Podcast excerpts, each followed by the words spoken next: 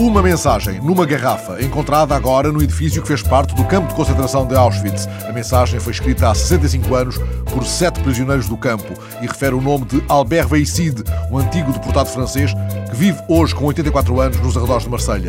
A edição eletrónica de Liberação conta esta manhã que quando o contataram, ele não se lembrava de ter ajudado a colocar na garrafa qualquer mensagem, mas lá está, de facto, escrito à mão juntamente com o de seis prisioneiros polacos, o seu nome e o seu número de matrícula em Auschwitz. Chamado ao telefone, ele responde: Não me lembro, mas esse é de facto o meu número, 12.063. Não posso esquecer esse número porque o tenho tatuado no braço.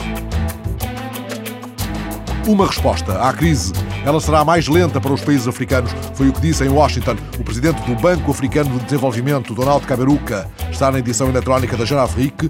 Kaberuka sublinha que a maior parte dos peritos acreditavam que a África não seria atingida pela crise, senão 18 meses depois das restantes regiões, dada a sua mais frágil integração na economia mundial.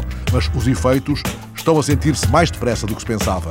Os fluxos de investimento em África diminuíram e o financiamento das trocas comerciais foi drasticamente reduzido uma melhoria na qualidade do ar na cidade do Rio. As medições confirmam os resultados da troca do diesel S500 por outro S50 com menos enxofre nos autocarros urbanos do Rio de Janeiro no início do ano. As emissões de fumos na atmosfera do Rio, conta a edição eletrónica do Jornal do Comércio, foram reduzidas em 11% de acordo com os testes realizados pela Petrobras.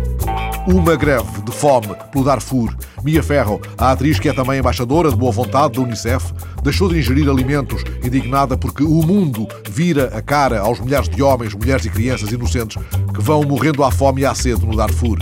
Durante três semanas, ela promete beber apenas água. A Fox News anuncia um exclusivo com Mia Ferro, cuja última refeição foi no domingo à noite uma salada e legumes. Na entrevista à Fox News, Mia Ferro recorda as promessas de campanha de Obama sobre o Darfur, cujos campos, aliás, chegou a visitar, e diz que o presidente poderia ter nomeado mais cedo um representante pessoal para este dossiê de emergência. I care so much uh, about the people of Darfur. I'm hoping that this hunger strike will uh, throw the focus on them